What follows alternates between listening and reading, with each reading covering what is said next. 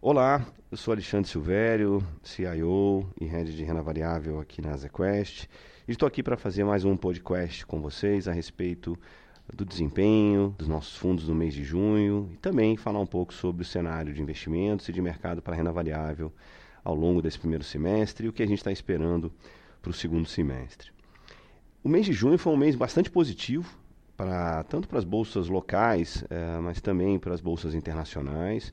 A gente viu uma continuidade do cenário macroeconômico global, é, da percepção de que a atividade é, em praticamente todos os países segue ah, desacelerando, ainda que o nosso cenário base aqui da ZQuest permanece em que a gente não vai ter uh, uma recessão global, não há um grande risco de recessão global, mas é inegável que os dados recentes de atividade em quase em todo o mundo vêm mostrando um enfraquecimento. A resposta que os bancos centrais vêm dando no sentido de mais afrouxamento de política monetária, ou seja, mais redução de juros, e o Banco Central Americano deixou isso bastante claro na sua última reunião, que passa a considerar fortemente essa queda de juros, trouxe esse alívio, trouxe esse suporte uh, para ativos de risco como um todo e para as bolsas internacionais. Então a gente viu, por exemplo, o S&P, uh, o principal índice das bolsas americanas, subir em quase 7%. O nosso EWZ, que é o, é, o nosso MSI Brasil, subiu também mais de 6% em dólar. Ou seja, houve um grande alívio em junho, apesar do cenário macro estar um pouco mais difícil. Mas, como eu venho repetindo ao longo dos últimos, dos últimos encontros, das últimas conference calls, o cenário micro permanece bastante favorável. As empresas permanecem crescendo seus lucros, tanto aqui quanto lá fora. E o nosso otimismo com o cenário doméstico permanece. Isso eu acho que justificou a, a, forte alta que a gente viu nos ativos brasileiros em junho. As empresas seguem bastante desalavancadas, com uma possibilidade de crescimento de lucro bastante significativo nos próximos três anos. E o avanço ao longo do mês de junho uh, da discussão da reforma da Previdência, num cenário em que a gente caminha para a possibilidade de uma aprovação na primeira quinzena de julho, é, ainda, claro, vai ter que ser observado se isso vai ser concretizado, mas a possibilidade de uma aprovação ainda antes do recesso parlamentar da reforma da Previdência em primeiro turno na Câmara, é, continua trazendo um alento para que finalmente essa, essa reforma que é tão importante para destravar investimento, para destravar a confiança dos agentes econômicos no Brasil, aconteça ainda nesse primeiro semestre e, de certa maneira, empurre a economia para um sentimento mais favorável a partir do segundo semestre. Esse é o nosso cenário base. Esse, essa reaceleração do PIB a partir da virada entre o terceiro, quarto e no início do ano que vem, terceiro, quarto trimestre desse ano, mas claramente a economia vem dando sinais de fraqueza no Brasil também, e isso tem influenciado inclusive a própria comunicação do Banco Central. Hoje parece indicar que a gente vai ter uh, uma nova rodada de pequenos cortes na taxa de juros, e isso todo esse ambiente macro, micro e com juros baixos por bastante tempo, na nossa opinião, torna o investimento em bolsa no Brasil bastante atrativo num cenário de médio e longo prazo. Sobre uh, os nossos fundos, sobre as nossas estratégias, eu vou iniciar nosso podcast falando sobre o Azequest Ações. Posteriormente, o William Wang, nosso co-gestor da estratégia Long Base, vai falar do Azequest Top. E o Rodrigo Melo, é, nosso co-gestor da estratégia Long Short, vai falar sobre tanto o Azequest Equity Hedge quanto o Azequest Total Return.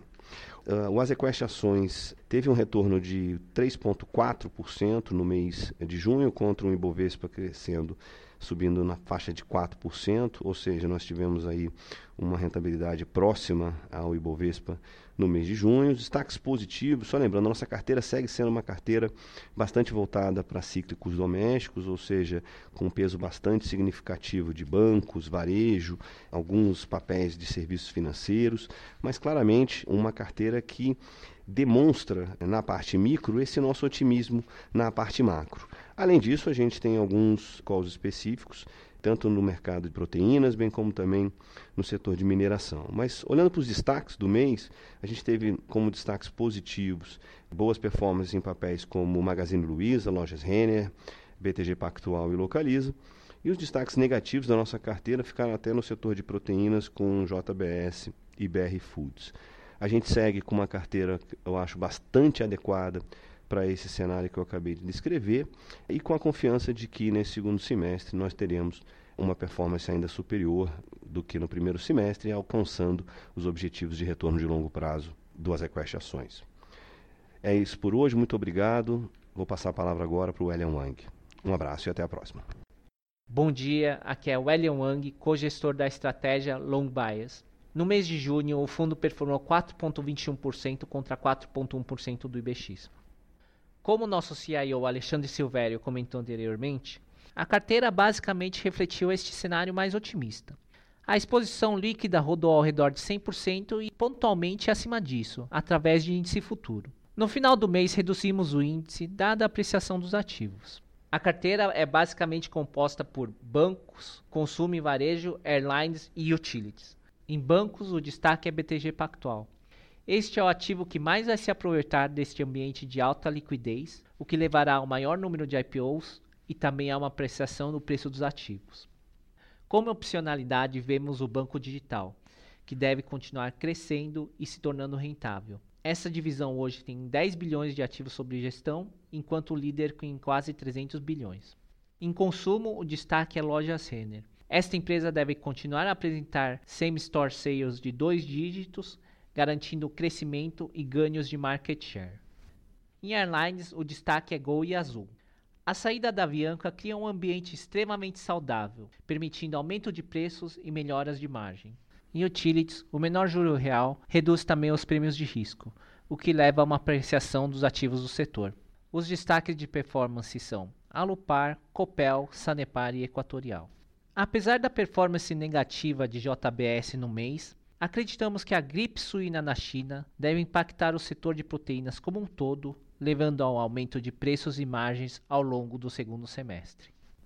Muito obrigado. Agora passarei a palavra para Rodrigo Melo, co-gestor das estratégias Long Short. Oi, meu nome é Rodrigo Melo, co-gestor da estratégia Long Short. O mês de junho foi bem positivo na estratégia Long Short o Azequest Equity Red rodou 1,05 positivo e o Azequest Total Return rendeu 1,71 positivo. No final do mês de maio e início do mês de junho, aumentamos a posição direcional comprada em bolsa. O Equity Red continua com uma posição comprada em torno de 9% e o Total Return em torno de 18% comprado. Ainda seguimos usando opções derivativas para expressar esse direcional, dada a baixa volatilidade implícita das opções. Durante o mês, aumentamos também o Real Gross da carteira. O Equity Hedge está com uma posição de Real Gross em torno de 25% e o Total Return em torno de 50% de Real Gross. Seguimos no mês de junho com uma posição comprada em cíclicos domésticos, que se beneficiam de uma melhora da economia nos próximos meses. O mês de junho foi fortemente marcado pelo fechamento de juros na parte longa da curva. Aproveitamos esse movimento para rotacionar a carteira. Reduzimos um pouco a posição comprada em construção civil, que andou muito bem nos últimos meses, e começamos a fazer uma posição comprada em shoppings, que ficou relativamente para trás em termos de valuation. Os principais destaques positivos no mês em relação à performance do fundo foi o setor de varejo, construção civil, shoppings e setor elétrico. As contribuições negativas vieram nos setores de óleo e petroquímico e serviços financeiros. Obrigado e até o mês que vem.